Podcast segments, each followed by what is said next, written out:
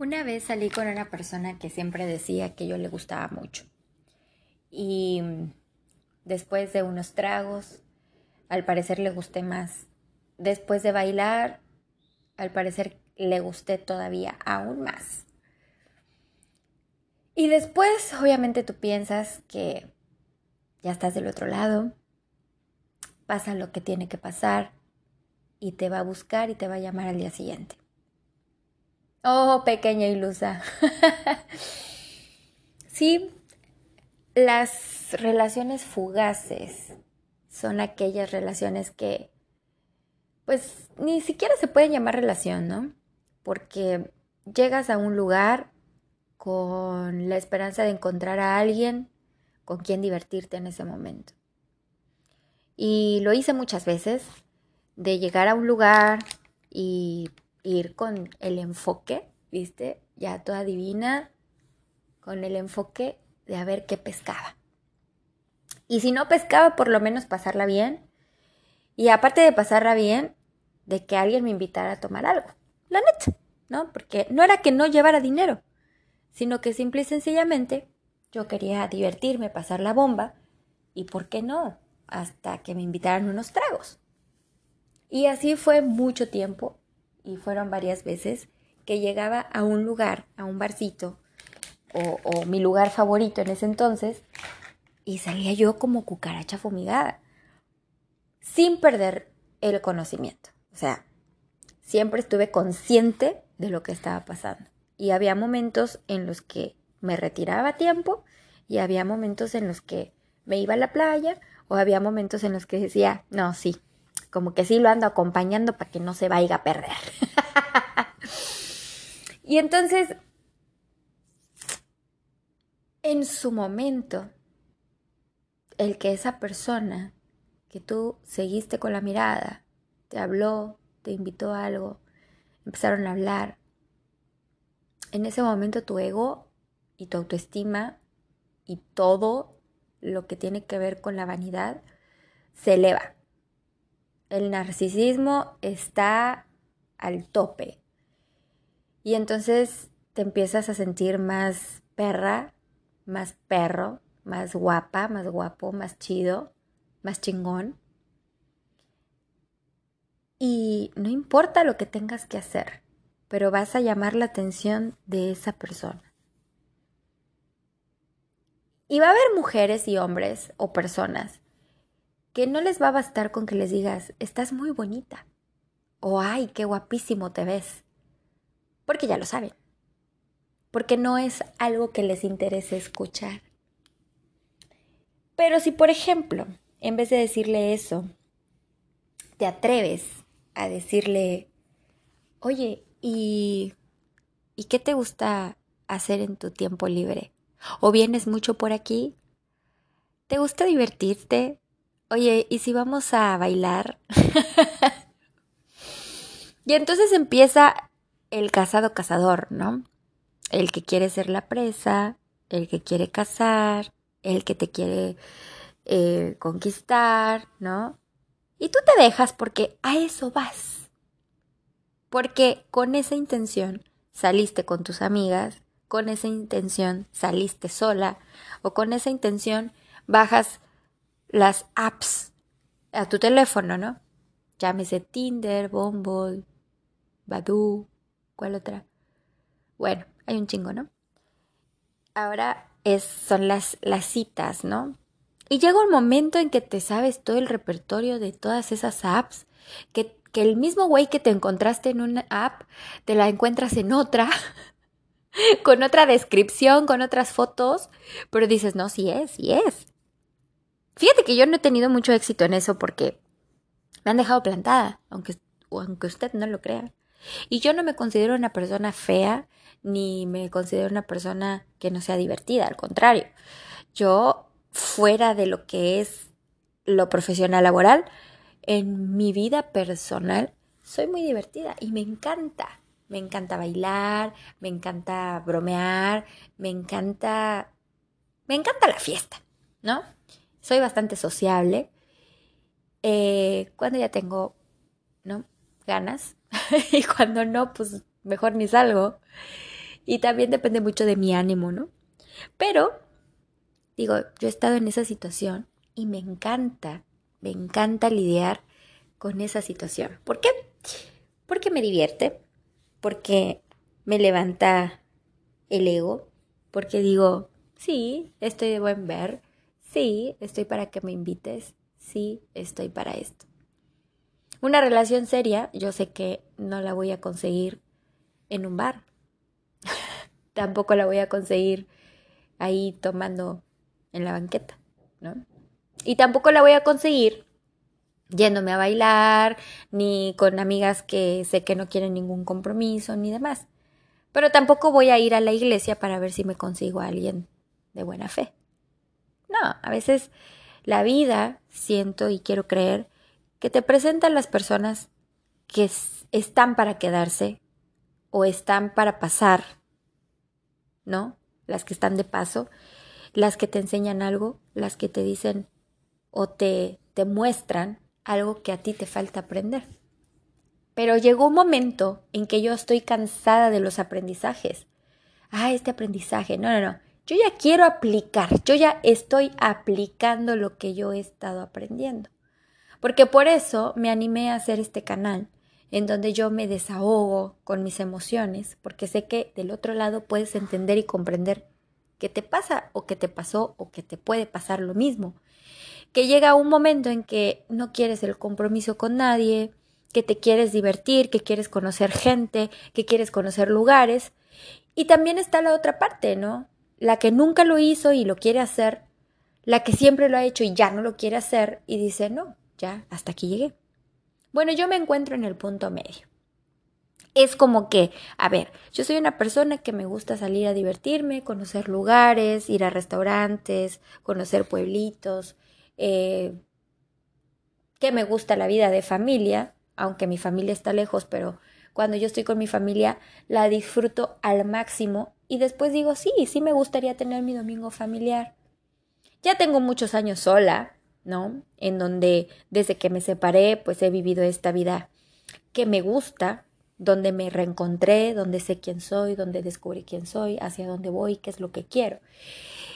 Y gracias a todo lo que me pasó en el pasado y lo que decido en el presente, quiero formar mi futuro, ¿no? Pero eso no quiere decir que no quiera estar acompañada o que sea totalmente egoísta y no quiera compartir mi vida con nadie. No, al contrario, a ver, ya me he divertido mucho y también he conocido muchas personas de todos lugares, hombres, mujeres, y eso me ha enriquecido en mi vida y me ha dado lecciones pero ahora estas lecciones las quiero aplicar en mi vida. Y las he aplicado, por ejemplo, tengo confianza en que las personas que yo selecciono para mi vida no va a ser una amistad de dos, tres días. Me gustaría conservar esa amistad por mucho tiempo. Entonces, si yo ahora quiero tener una relación, me encantaría que mi relación sea de forma que se me acepte como soy. Porque yo he aprendido a lo largo de todo este tiempo que he estado sola a amar a las personas como son y aceptarlas como son. He aprendido y he tenido la lección de que yo no voy a pedir algo que no me quieras dar. Y también he aprendido que lo que yo doy posiblemente no lo voy a recibir como lo doy, sino hasta puede ser mucho mejor de lo que doy. No me ha pasado, pero tengo fe de que así puede ser, de que yo ahora estoy decretando, estoy sembrando y que sé que voy a cosechar todo un amor que yo estoy sembrando. ¿Por qué? Porque lo estoy sembrando en mí. La persona más importante en este momento para mí soy yo. Y por eso, por ende, cuando alguien se me acerca y quisiera cambiar algo de mi personalidad, yo digo, no, stop, aléjate. Y en ese momento corto cualquier lazo de cualquier persona que no me acepte como soy o que quiera cambiar algo o que haya algo que a mí me recuerde lo que no quiero. Por ejemplo, un día también salí con un chico que, bueno, nos presentaron, no pensé que fuera a pasar nada, de hecho, y ese chico, bueno, platicamos, nos llevamos bien, pasaron días, volvimos a encontrarnos y otra vez, y que hablábamos de un chingo de cosas, ¿no? Pero resultó que un día la habíamos pasado tan bomba, ¿no? Tan, tan bárbaro, tan chido, que un día llega a, donde yo vivía y llega con su cara así todo, todo mal, ¿no? Un hombre casi de 40 años que había dejado todo atrás para empezar de nuevo. Y yo admiro mucho los huevos de esa gente que corta con el pasado y trata de avanzar al futuro, ¿no? Entonces llega todo cabizbajo, demás, y le pregunto, pues, qué, tenía, y me empieza a decir que estaba preocupado porque se había quedado sin trabajo y, y que pues estaba solamente viviendo al día, ¿no? Yo para ese entonces tenía un trabajo ahí más o menos, que también estaba yo viviendo al día, pero yo no lo contaba porque yo lo estaba como controlando, ¿no? Yo decía, bueno, yo, yo, yo me la estoy buscando de alguna forma, eh, las consecuencias las estoy viviendo, no, no, le estoy pidiendo nada, soy una mujer independiente, me estoy ahora sí que haciendo cargo de mí, ¿no? El tipo de verdad, de verdad me caía súper bien. Eh, maravillosamente nos entendíamos en muchos sentidos y, era súper, ¿no? El, el momento o el tiempo que yo pasaba hasta que dijo, pero ¿sabes qué es lo que más me preocupa? Que mi mamá se entere de lo que estoy pasando y entonces me obligue a regresar a casa. Y yo, y yo así de, ¿qué? ¿Es en serio? ¿Me estás diciendo que a tus casi 40 años te estás preocupando de lo que piense tu mamá y de que te va a obligar a regresar a casa porque te ve así? ¡Wow! Si sabes que las cosas que estamos viviendo es porque eres capaz de salir de esta situación y más aún estaba yo tan sorprendida de que yo, a ver, yo tampoco soy la mujer tan experimentada, pero yo me estaba buscando mi propia vida y, estaba trayendo a la gente. Ahí me di cuenta que estaba trayendo a la gente que tenía los mismos miedos que yo. Sin embargo, yo nunca los expresé. Y a lo mejor ese fue mi error. Pedir ayuda. Decirle, mami, ayúdame porque no puedo sola. Sí, a lo mejor fue un error muy grande. Pero sabes qué? Me levantó el orgullo, la fe, la esperanza y salí adelante. Sí, mi mamá me ayudó en su momento, cosa que le estoy agradecida infinitamente porque el amor de mamá no termina más.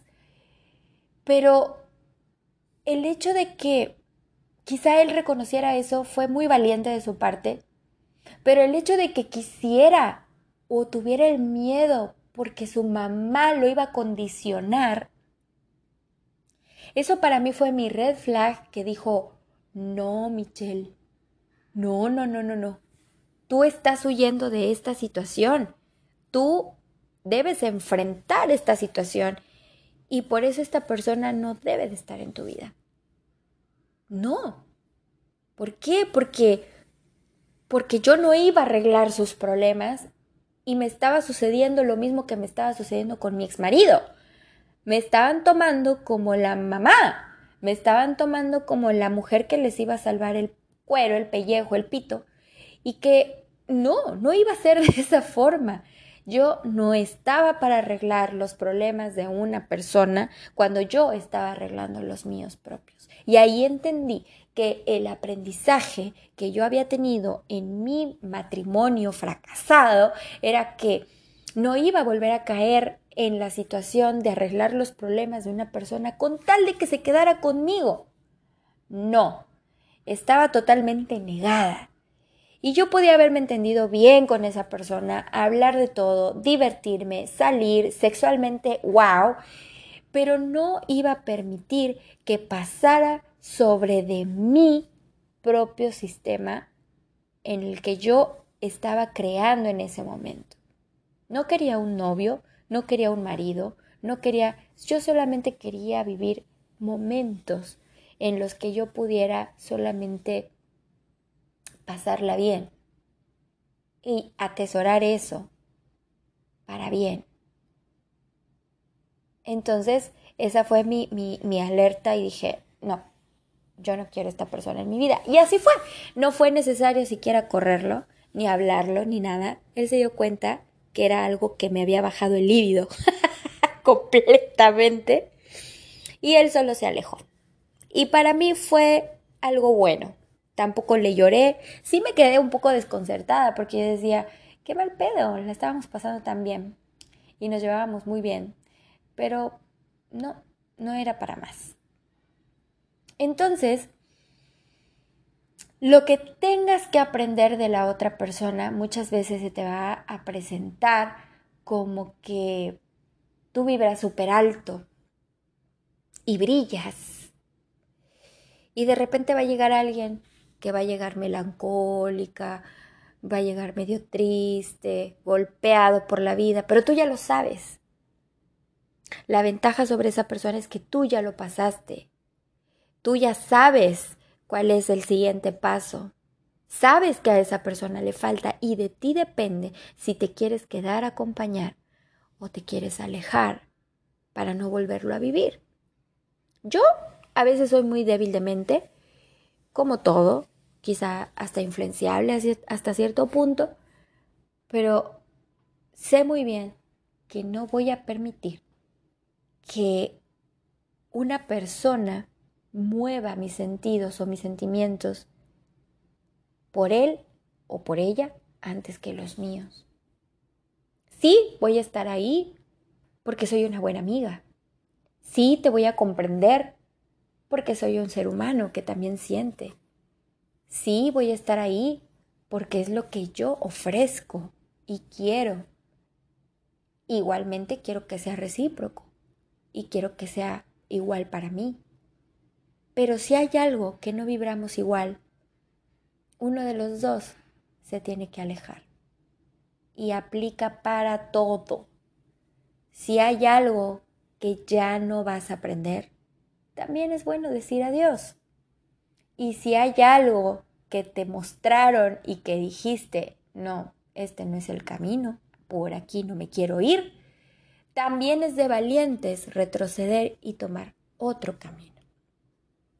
Entonces, sí, puede que seas muy bonito, muy bonita, puede que seas una gran persona, puede que tengas una gran personalidad y que tengas un carácter de los, bueno, de puta madre y que seas la más bonita la más amorosa y la más este, exitosa y, y demás, pero si hay algo que no te calza, ni a la fuerza, si hay algo que no puedes soportar, no lo soportes.